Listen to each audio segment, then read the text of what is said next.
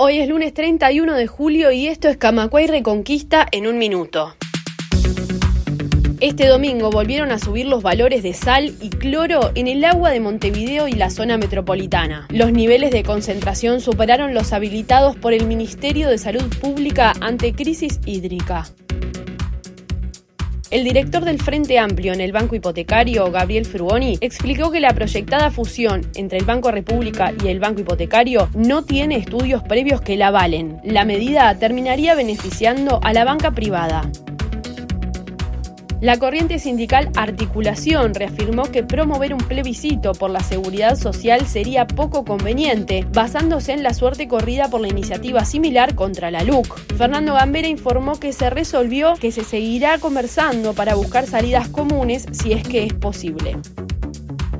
Más información en radiocamacuap.uy.